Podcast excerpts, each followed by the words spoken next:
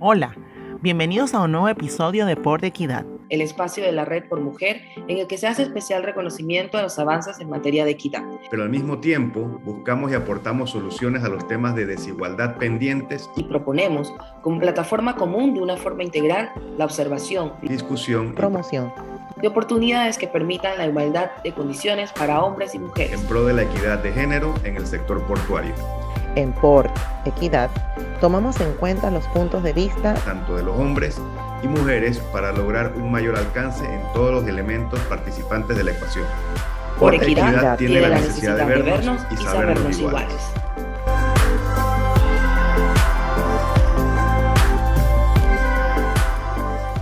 Buen día a todos nuestros oyentes, a los que nos han venido acompañando a través de estos 12 episodios previos y a los que esperamos formen parte desde hoy de nuestra comunidad de Por Equidad, el podcast de la Red por Mujer en la que nos vemos y sabemos iguales. Para nosotros es importante su compañía, al igual que la de nuestros invitados y aliados estratégicos tales como Portual Portuario y Maritime Policy Bureau, quienes amablemente permiten la difusión de nuestro podcast en sus redes y websites. Para el día de hoy tenemos dos importantes invitados, con quienes conversaremos del tema acciones gubernamentales para buscar la equidad de género. Damos así la bienvenida a Evia Gustavino de Panamá y a Omar Barrios que nos acompaña desde Guatemala. Permítanme introducir previamente a la licenciada Gustavino. Actualmente se desempeña como secretaria general de la Autoridad Marítima de Panamá es abogada con más de 15 años de experiencia en el sector marítimo y portuario.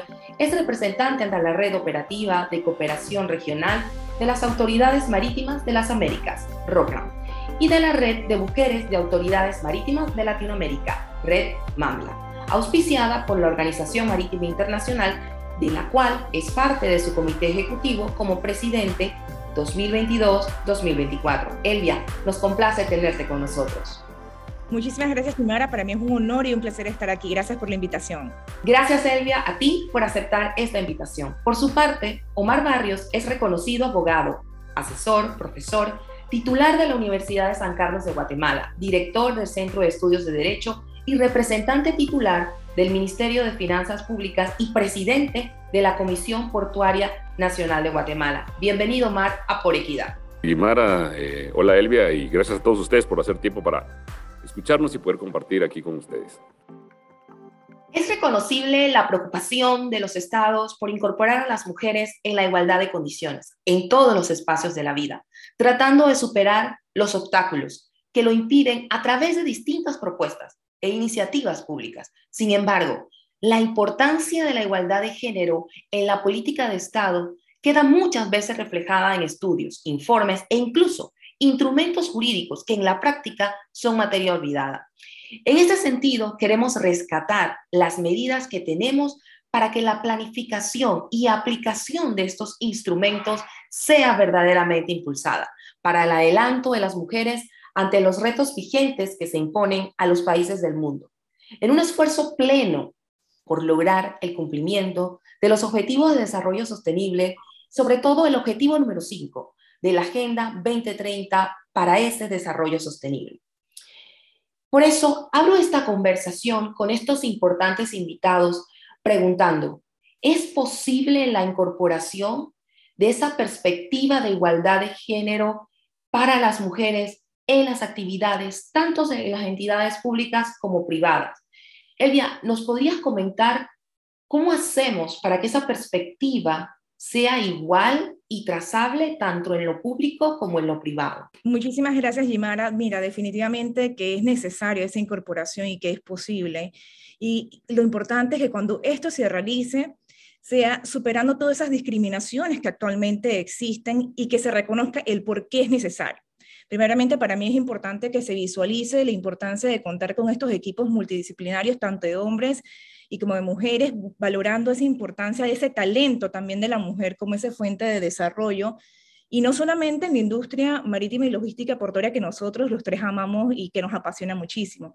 También es muy importante que para llegar a ello sea necesario darle un punto importante a esa capacidad. Y bueno, para mí, a mí me gustaría comentarte en este punto que a través de la red MAMLA nosotros hemos tenido un ejemplo de trabajo colaborativo muy importante entre entidades públicas y privadas no solamente a través de nuestros 19 Estados miembros, sino también de nuestros aliados estratégicos, como por ejemplo la Universidad Marítima Internacional de Panamá, la COCATRAM, la empresa Multimodal SAS, la Fundación Valencia Por, con quienes hemos suscrito acuerdos de colaboración, buscando esa incorporación de experiencia, de conocimiento y de los intereses tanto de hombres y mujeres para ese desarrollo sostenible.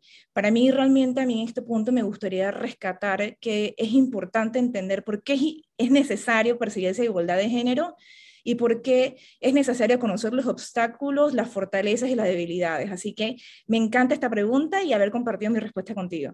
Omar, lo que nos comenta Elvia es fundamental, ese trabajo colaborativo, ese trabajo inclusivo. ¿Cómo logramos esa incorporación de perspectivas? ¿Cuál es tu parecer al respecto? Bueno, complementando la, la, primera pregunta que le hacías a Elvia, yo creo que tienes razón en establecer que existen muchos instrumentos, programas, convenciones, acuerdos eh, que se celebran para, para, buscar esa igualdad de género en la participación en todo espacio eh, posible eh, de la mujer. Y en el caso que nos amerita, pues en el tema portuario. Pero yo creo que no se va a lograr tan fácilmente si realmente nosotros, los actores que tenemos grados de responsabilidad, no asumimos la apertura de control. ¿Esto qué quiere decir? Existen muchos compromisos de Estado, muchos compromisos de instituciones, pero nosotros también tenemos que brindar esos resultados para ver si lo que yo pronuncio eh, verbalmente en un discurso, en una entrevista, o lo que yo establezco en un documento, realmente se está realizando. La gran ventaja que tenemos sumando a lo que aportaba Elvia, que, es pues una eh, voz importantísima en este ámbito, si no la más importante de la, de la región, es de que ese resultado se pueden lograr, se pueden lograr a menor corto plazo si realmente trabajamos todos coordinadamente, si realmente buscamos eh, ir subsanando eh, las situaciones que se van dando en el camino. Pero si a mí me resumes, ¿cuál sería la, meta a, poder realmente desarrollar? Es poder medir los resultados, poder tener eh, compromisos de control para ver si ese compromiso que asumí, si esa obligación que manifesté, la estoy ejecutando. Y por supuesto, en el caso que no se esté cumpliendo, cuáles son las razones, porque van a salir siempre eh, nuevos elementos, nuevas incidencias, eh, nuevas barreras, y cada una va a irla superando paulatinamente. La pandemia es un caso de, una incidencia que surgió en toda esta lucha por la igualdad de género y hay que ver qué resultados eh, dejó la misma. Pero si no nos medimos, va a ser muy difícil. Lo que puntúas es sumamente importante, cómo operativizamos todos esos instrumentos tendientes a lograr los objetivos, pero sobre todo en el camino a operativizar cómo medir, porque creo que la mejor manera de lograr una mejora continua es midiéndonos. Y en este caso, Elvia, mm, como directiva de la red eh, MAMLA y ejerciendo un puesto público en una de las autoridades marítimas de nuestra región, ¿Crees que esa sinergia entre la parte pública y las organizaciones eh, gubernamentales está planificada hacia eso que nos comenta Omar, hacia operativizar instrumentos en conjunto y medir esos resultados? Gracias, Jimara. Bueno, mira, yo desde la red MAMLA te puedo comentar que, que sí, y el por qué lo baso en que nosotros, a través de nuestros 19 estados miembros, representados por autoridades marítimas, hemos trabajado muy de la mano con todos los estados para impulsar nuestros ejes estratégicos. Nuestros ejes estratégicos se basan en temas de capacitación, visibilidad, empoderamiento, reconocimiento. Hemos redactado una estrategia marítima, es lo que decía Omar, de nada sirve a veces tener un documento si no lo podemos implementar, pero lo más importante si no lo podemos medir. Hemos estado viendo y reconociendo cuáles han sido los avances en cada uno de nuestros estados miembros de la red y cómo nosotros podemos cooperar para poder que esos avances sean cada día mayores. Desde Panamá, pues a mí me gustaría comentarte que nosotros hemos tenido una sinergia muy importante como autoridad marítima y Red Mambla, no solamente desde el 2019, sino también como coordinadores generales de la red. Y bueno, ahora luego de mi presidencia eh, se ha exponenciado ese apoyo sumamente valioso. Y sinceramente esto no puede seguir adelante si no existe esa sinergia Estado, ONGs y también entidades públicas eh, y privadas que nos han estado apoyando. Entonces yo, esto solamente sería incentivar a todas esas personas que nos escuchan, miembros de nuestros estados, a seguir adelante, a seguir impulsando estrategias, pero importante seguir ejecutándolas, midiéndolas y accionando para, para mejorarlas. Uno de los componentes más importantes en el desarrollo de todas estas estrategias es cómo la sociedad civil y en el caso nuestro, la comunidad portuaria responde a las políticas públicas, a esa planificación, a esos instrumentos. Y por eso me gustaría que Omar nos comentara cómo ha respondido su comunidad portuaria a esas acciones que adelanta la Comisión Portuaria Nacional de Guatemala, si esas respuestas han sido consonas con los objetivos que la Comisión se ha planteado en materia de igualdad de género.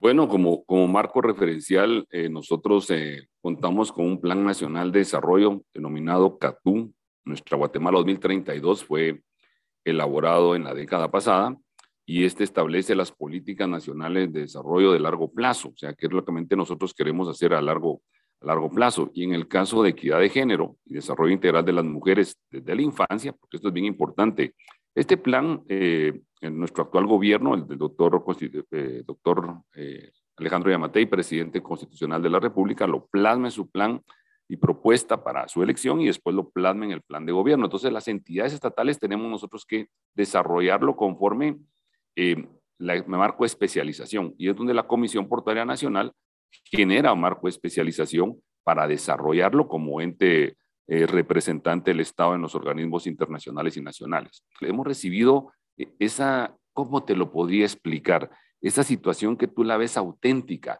que no ves a un funcionario que se sienta atenderte con un simple discurso o obligación. Y entonces eso sí nos da bastante como que optimismo porque nos permite irnos desarrollando y muestra de ello es cómo han subido los elementos de participación, pero no solo medir el espacio de las mujeres por la cantidad o porcentajes que están dentro del, del sistema portuario, sino esa actitud diferente que se está visualizando. Como te digo, a veces eso no es tan fácil de, de poderlo escribir en un informe, son percepciones que te da la experiencia, pues los años que tenemos, ya pasar de medio siglo te ayuda a percibir eh, muchas cosas y ya 30 años en la administración pública también te ayuda a entender cómo funciona eh, todo esto. Y la Comisión Portuaria Nacional, pues como tú sabes, nuestra directora ejecutiva es mujer, tiene una institución de 50 años y es la segunda vez que una mujer la preside y aparte es la más joven en la historia de toda la Comisión Portuaria, pues fortalecida también con otras mujeres que trabajan aquí no le han puesto esa investidura de mujer,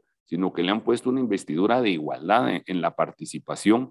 yo creo que eso ayuda mucho. Te comento que, que mandar ese mensaje de igualdad de género y no solo de, reclamación de espacios para las mujeres, me ha dado a mí la sensación que es una de las mejores estrategias que nuestra asesora, la licenciada Camila Barrientos, ha, impulsado con la dirección ejecutiva. Y ese es otro de los tips que quería compartirte porque hemos visto ese cambio. Pero realmente, yo te digo, aquí el reconocimiento no se lo lleva a la Comisión Portuaria Nacional solamente, sino los gerentes y los administradores portuarios que están implementando todo este tipo de estrategias.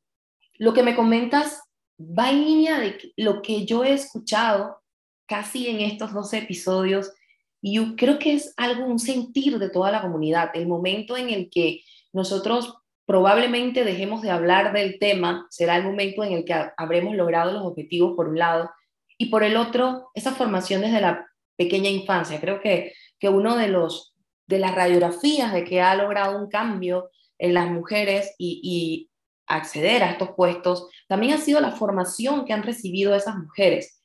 Pero mucho se habla de que también es importante tener instituciones especializadas en torno a la mujer y que estas instituciones especializadas tengan un presupuesto, un marco jurídico y de esa forma visibilizar lo que están haciendo. ¿Consideras, Elvia, que ese es el camino? Potenciar más entidades muy especializadas con un presupuesto dirigido hacia ello para poder entonces equipar esa igualdad en condición laboral y social? Mira, Yimara, de verdad que me encanta esta pregunta y hay algo que tú has comentado y, te lo quiero compartir en esta respuesta. Primeramente, mi parecer, siempre el respaldo de las entidades, de toda esa documentación legal que se está generando, siempre va a ser valioso y siempre va a ser necesario.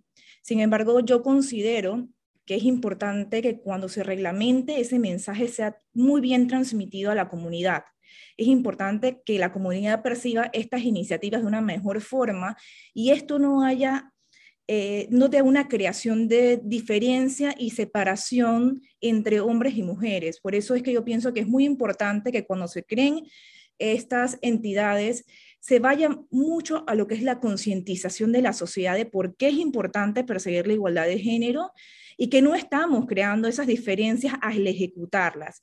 Y hay algo que tú comentabas anteriormente, yo siempre lo he dicho, el día en que no tengamos una ley, el día en que no tengamos que crearla, el día que no tengamos que tener una entidad que nos respalde, ese va a ser el día en que nosotros ya realmente hayamos alcanzado esa igualdad.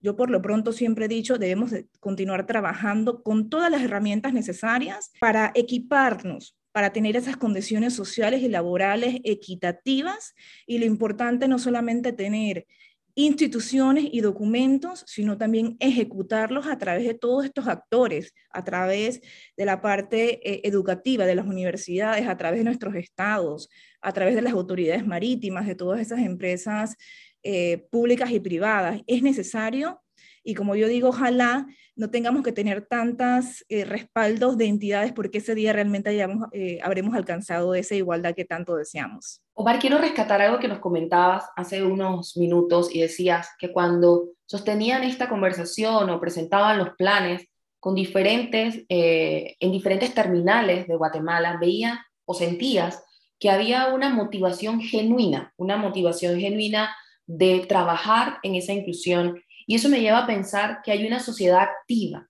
Entonces, ese mensaje para que la sociedad entienda, nuestra sociedad portuaria, que tiene un papel importante involucrándose en la solución, en los objetivos y en la motivación. ¿Cómo han llevado ustedes este proceso de decirles, ustedes son parte de esto, pero tiene que ser, como lo decías tú, genuino, para poder que los planes puedan eh, dar fruto a favor de la equidad de género? Yo creo que tiene mucho que ver también con el cambio generacional. Em, por ejemplo, los gerentes portuarios eh, que tenemos en Santo Tomás y en Empresa Portuaria Quetzal son personas que no pasan de 40 años, em, con alta preparación tanto en Guatemala como en el extranjero, y, toda esa visión que, te acumula o que te permite poder em, compartir en otras sociedades en donde este, estos temas de equidad ya han sido, si no tal vez superados, pero sí reducidos al, mínimo, eh, permite que estas personas tengan el deseo también de implementarlo. Esto es como cuando, cuando nosotros en el sistema portuario vamos a un puerto de más desarrollado y vemos una nueva estructura funcional o una nueva grúa, la queremos traer para nuestro país, ¿verdad? Vemos un nuevo procedimiento técnico, informático, lo queremos traer. Yo creo que cuando traemos también esa cultura de igualdad, esa cultura de pertinencia, esa cultura de, en especial tal vez esa cultura de no ver la diferencia, Guimara, o sea, tenemos que llegar a un punto en que si yo veo a una directora ejecutiva o a un director ejecutivo, yo no tenga que marcar una diferencia eh, por el simple hecho de ver a una mujer o a un hombre. Por supuesto, nos faltan décadas en nuestra región para poder llegar a ese tema, pero creo que vamos avanzando con la gente adecuada. Entonces, una sociedad activa, como decías en tu pregunta, es un compromiso de todos, de todos en, en el conjunto, pero la dirección es, es fundamental. Te tiene que dar unas señales muy buena la dirección de, las entidades de que se puede hacer realidad. Claro, ambos nos comparten desde la perspectiva eh, del Estado esa capacidad de transmitir información, esa capacidad de tener la disposición para trabajar en pro de esa consecución del objetivo 5, pero hay un mensaje mucho más importante que quiero rescatar de ambos y que me parece que debemos tener claro todos. No solamente es tener los instrumentos, hacer el trabajo de regularlos, hacer el trabajo de buscar la implementación, sino es un trabajo de formación, es un trabajo de capacitación y es un trabajo de convencimiento que, yo creo que Omar resaltaba algo de cultura, cómo va, cómo va la cultura eh, cambiando y, y hay diferentes elementos. Probablemente muchos puntuamos hacia la capacitación y la formación como uno de los primeros, pero Elvia, me gustaría aparte de capacitación y formación, ¿qué elemento crees tú relevante de parte del Estado para fortalecer eh, el logro de estos objetivos de una manera que sea totalmente inclusiva? Porque creo, eh, y pueden estar de acuerdo conmigo, que se trata de incluir en el desarrollo y en el logro tanto a los hombres como a las mujeres. Así que me gustaría, Elvia, que nos compartas ese elemento que consideras tú que más allá de la capacitación y la formación, es importante que el Estado pueda poner a disposición para fortalecer el logro de la igualdad de género.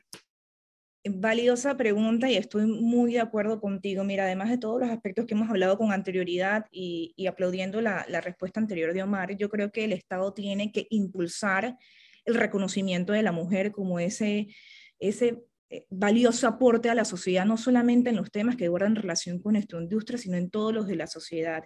Y también esa visibilidad, Yemara.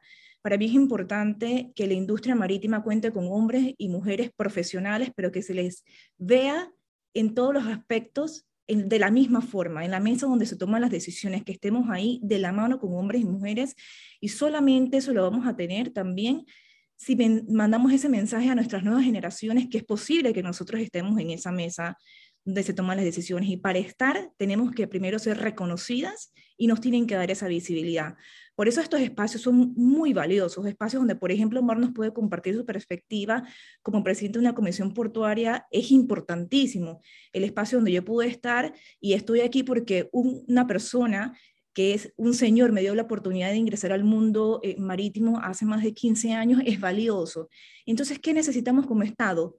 Darle todo el apoyo a la mujer hacia la visibilidad, darle el apoyo a la mujer para que seamos más eh, reconocidas, como he dicho con anterioridad, y que nuestras nuevas generaciones vean esas mujeres como los nuevos modelos a seguir, que no solamente nos veamos en una imagen, como comentaba Omar, que eso es un gran, un gran paso que hemos llevado hasta ahora, sino que nos vean conversando, hablando con profesionalismo, no solamente por llenar una cuota, porque esto no es importante llenar una cuota, sino es importante por el ser hecho de ser humanos. Entonces, definitivamente el Estado debe seguir impulsando todo el tema del reconocimiento y la visibilidad, que es sumamente importante, y nosotros como Red Mambla lo estamos impulsando en nuestros 19 estados, y realmente para mí como panameña es valioso que también nuestro, nuestra Cancillería lleve ese mensaje, ¿sabes? No solamente en el tema importante de los océanos, sino en el tema de, esa, de ese apoyo al liderazgo de la mujer. Así que para mí sería valiosísimo seguir impulsándolo y yo desde este momento a mí me gustaría pues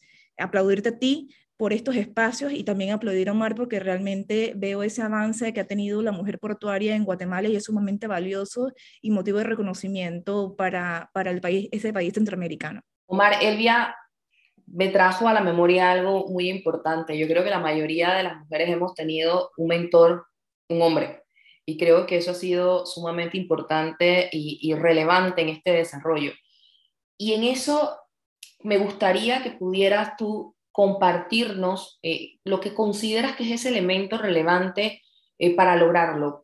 Bueno, yo te diría en cuanto a lo de, mentor, definitivamente en aquellos espacios donde, donde las mujeres eh, por alguna u otra razón tenían restringido el acceso, eh, va a ser un hombre el que, el que va a aperturar eh, ese espacio. Y, regularmente las mujeres a veces cuando ya logran entrar a este espacio son muy duras con las mujeres. Yo siempre hago el comentario y, a veces siempre me arriesgo a que me critiquen por eso, pero mi percepción es que las mujeres a veces son más duras con las propias mujeres que, que los hombres. Yo quisiera aportarte algo importante ahí como padre de mellizos. hace 23 años nacieron mis hijos, un hombre y una mujer, y entonces e, esa experiencia de padre de quererle generar la igualdad de condiciones llega al final de cuentas por la propia formación que tenemos en Latinoamérica a una diferencia de protección un poco más grande hacia la mujer.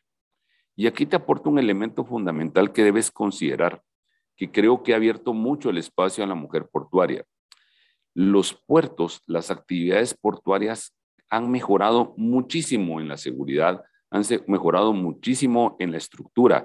Y entonces yo te digo que hace en los décadas de los 60 y los 70 no me imagino a un padre que hubiera querido ver a su hija trabajando en una actividad de riesgo, en un muelle o en un, no teníamos ni grúas como las conocemos ahora. Pero hoy en día las actividades están eh, tan avanzadas tecnológicamente y estructuralmente que creo que los padres nos sentimos muy cómodos que, que nuestras hijas sean ingenieras, puedan ingresar o, o, con que sean de cualquier actividad puedan participar. O sea, eso ha avanzado bastante. Pero lo que pasa está que fuera del mundo portuario, después de ese muro perimetral, en nuestra sociedad latinoamericana siguen siendo inseguras. siguen siendo inseguras para hombres y mujeres, pero, pero siempre por las consecuencias uno las mide más dura para las mujeres. Entonces, como hombre y como padre, te digo, uno quiere también las mejores condiciones para sus hijas y se ha despertado un, muy buen espacio, como te insisto, a raíz de esa seguridad, de esa organización portuaria, esa tecnificación, esa profesionalización en el mundo eh, portuario. Y pues resaltando de que comentábamos ahorita eh, eh, con, el equipo de trabajo sobre que tenemos fechas especiales en las que se reconocen. El 8 de marzo se reconoce el Día Internacional de la Mujer, el 18 de mayo se reconoce el Día Internacional de la Mujer Marítima, pues muchos nos sumamos desde el ámbito portuario, porque ya lo explicaba Elvia en otro foro, que cuando decimos marítimo en Panamá nos referimos tanto a marítimo como portuario, en otros países marítimo y portuario es distinto. Yo creo que por ahí podríamos ir fijando el Día Internacional de la Mujer Portuaria Centroamericana, Elvia, y creo que va a ser la fecha de cumpleaños de Guimara, ya que Guimara ha, ha impulsado mucho este tema y se está ganando ese, ese derecho, porque realmente eso es lo que necesitamos, que estos temas se expongan pero con mucha objetividad, tal como lo haces en tu programa, Guimara. Muchas gracias, Omar. Y yo creo, yo creo, que, yo creo que aquí hay una, una, una situación sumamente importante y la rescato.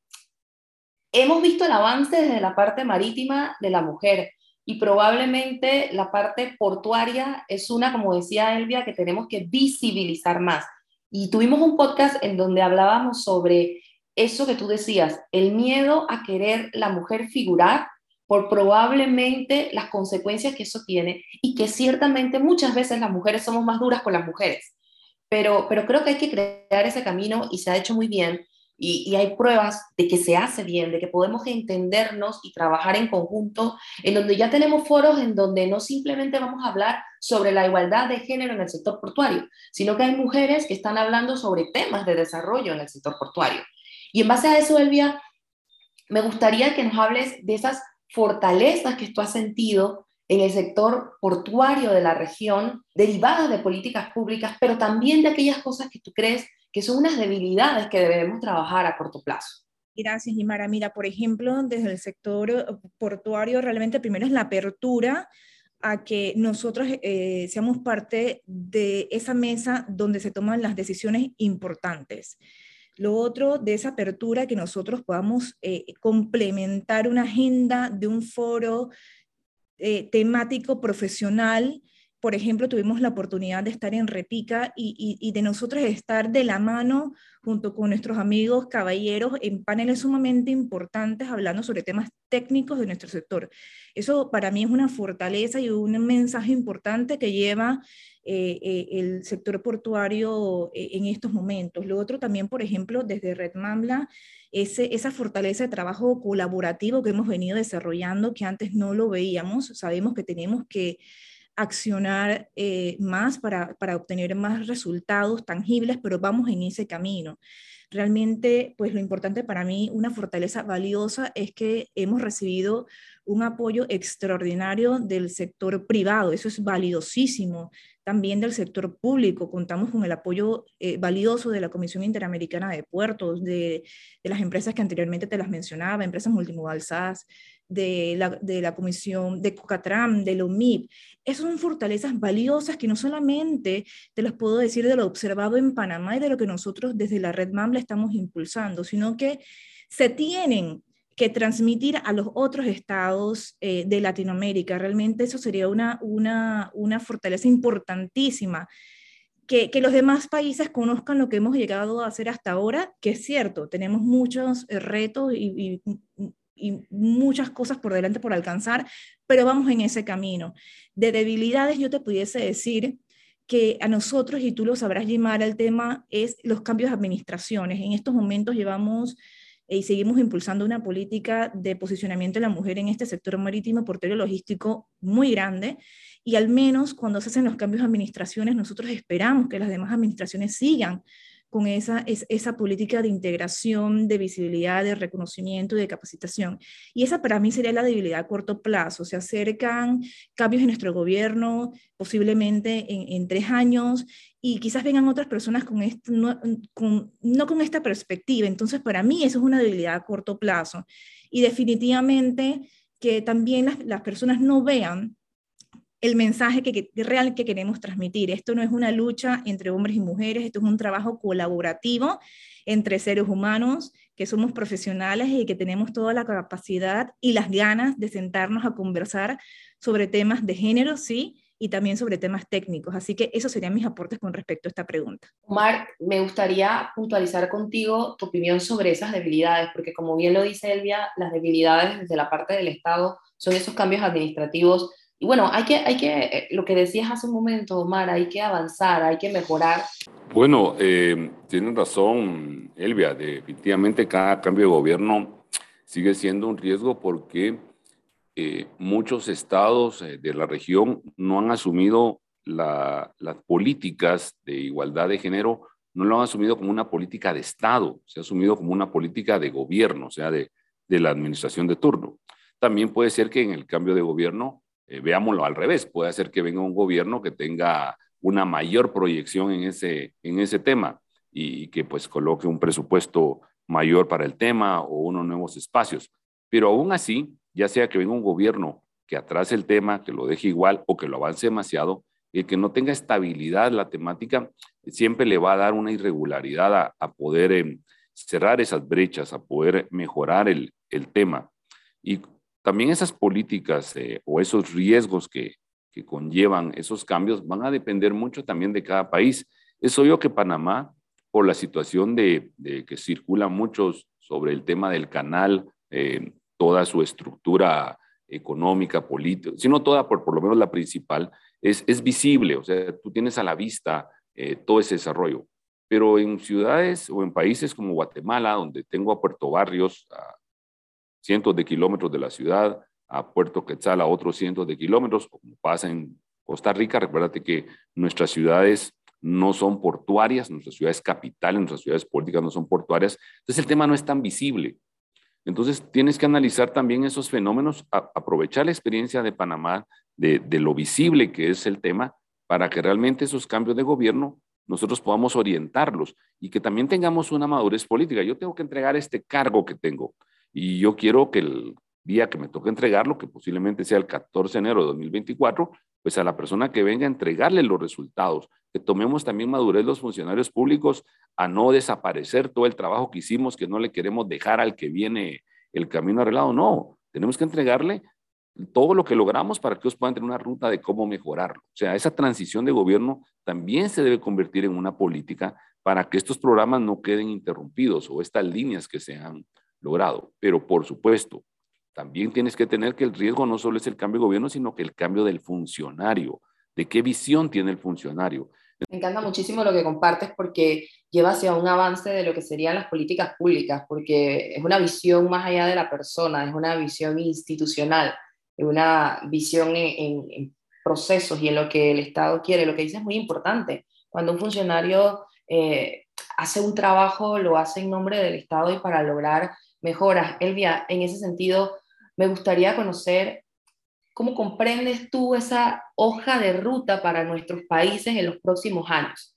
¿Cuál, sería esa hoja de ruta para nuestros países desde tu visión?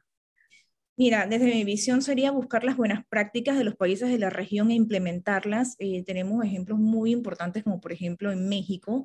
Eh, agradezco, Omar, eh, el reconocimiento que hace a Panamá y realmente eso ha sido también por, por, contar con grandes profesionales que nos han antecedido. Yimar es una de ellas y realmente primero sería también potenciar esa, esa, esa labor que hemos realizado eh, las mujeres. Definitivamente es importante para llegar a ese ODS 5 el implementar la estrategia. ¿Y cómo lo podemos hacer? Si, por ejemplo, nosotros en Redmam la contamos con eh, acuerdos con entidades que se ejecuten, establecer un objetivo. Nosotros, por ejemplo, con la Universidad Marítima Internacional de Panamá, tenemos un objetivo específico para seguir implementando todo este tema de políticas públicas, y es que dar a conocer toda esa gama de, instrumentos legales, de especialidades con las que cuenta nuestro sector a esas nuevas generaciones, no solamente a las niñas y a las jóvenes mujeres, a los niños, a los jóvenes, a los hombres y mujeres.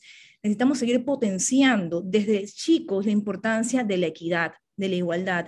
De nada sirve que yo pueda seguir impulsando la importancia de que la mujer sí sea parte de este mundo marítimo, portuario logístico, sí, pero también los niños tienen que conocer por qué es importante que seamos parte y por qué es importante que juntos trabajemos colaborativamente en el desarrollo de, nuestro sector para, para, potenciar el tema eh, como país.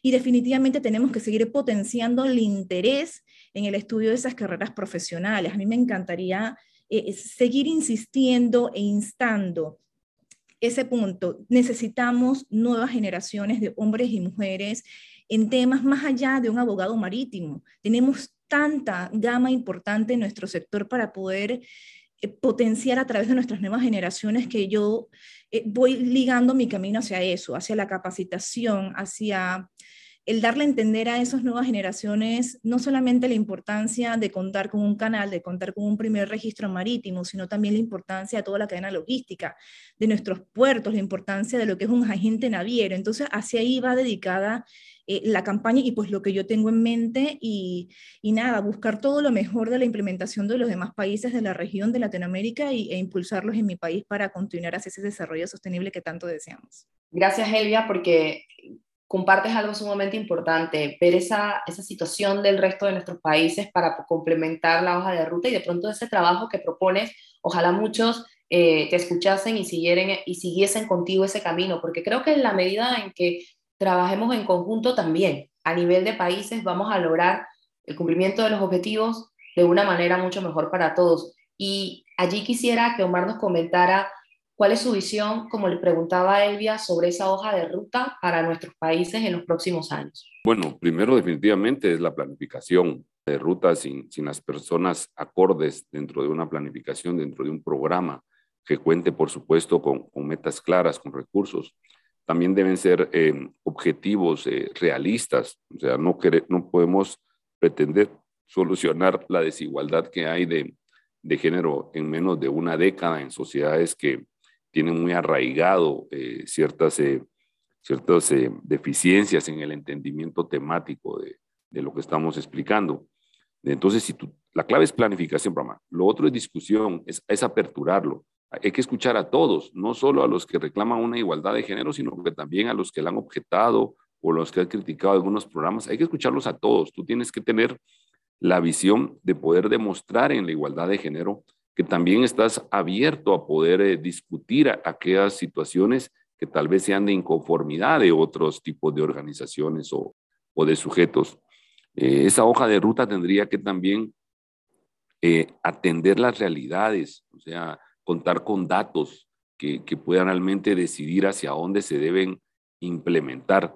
Pero por supuesto, esa hoja de ruta no puede concentrarse solo en el tema portuario. Esto tiene que ser una ruta de país, una ruta de región, tiene que ser una ruta social.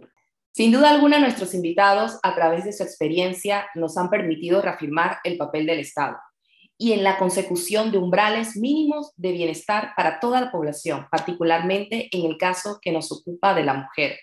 Creo sin lugar a dudas que con funcionarios en el Estado y con personas trabajando para el Estado, con la calidad de nuestros invitados, tenemos asegurado una mejora, una mejora en el logro de nuestros objetivos con una planificación clara, de tal forma que se garantice la participación y el poder de decisión de las mujeres en todos los ámbitos de la sociedad, es decir, el ejercicio pleno de su autonomía, lo cual constituye una condición indispensable para el desarrollo y sostenibilidad de nuestros pueblos.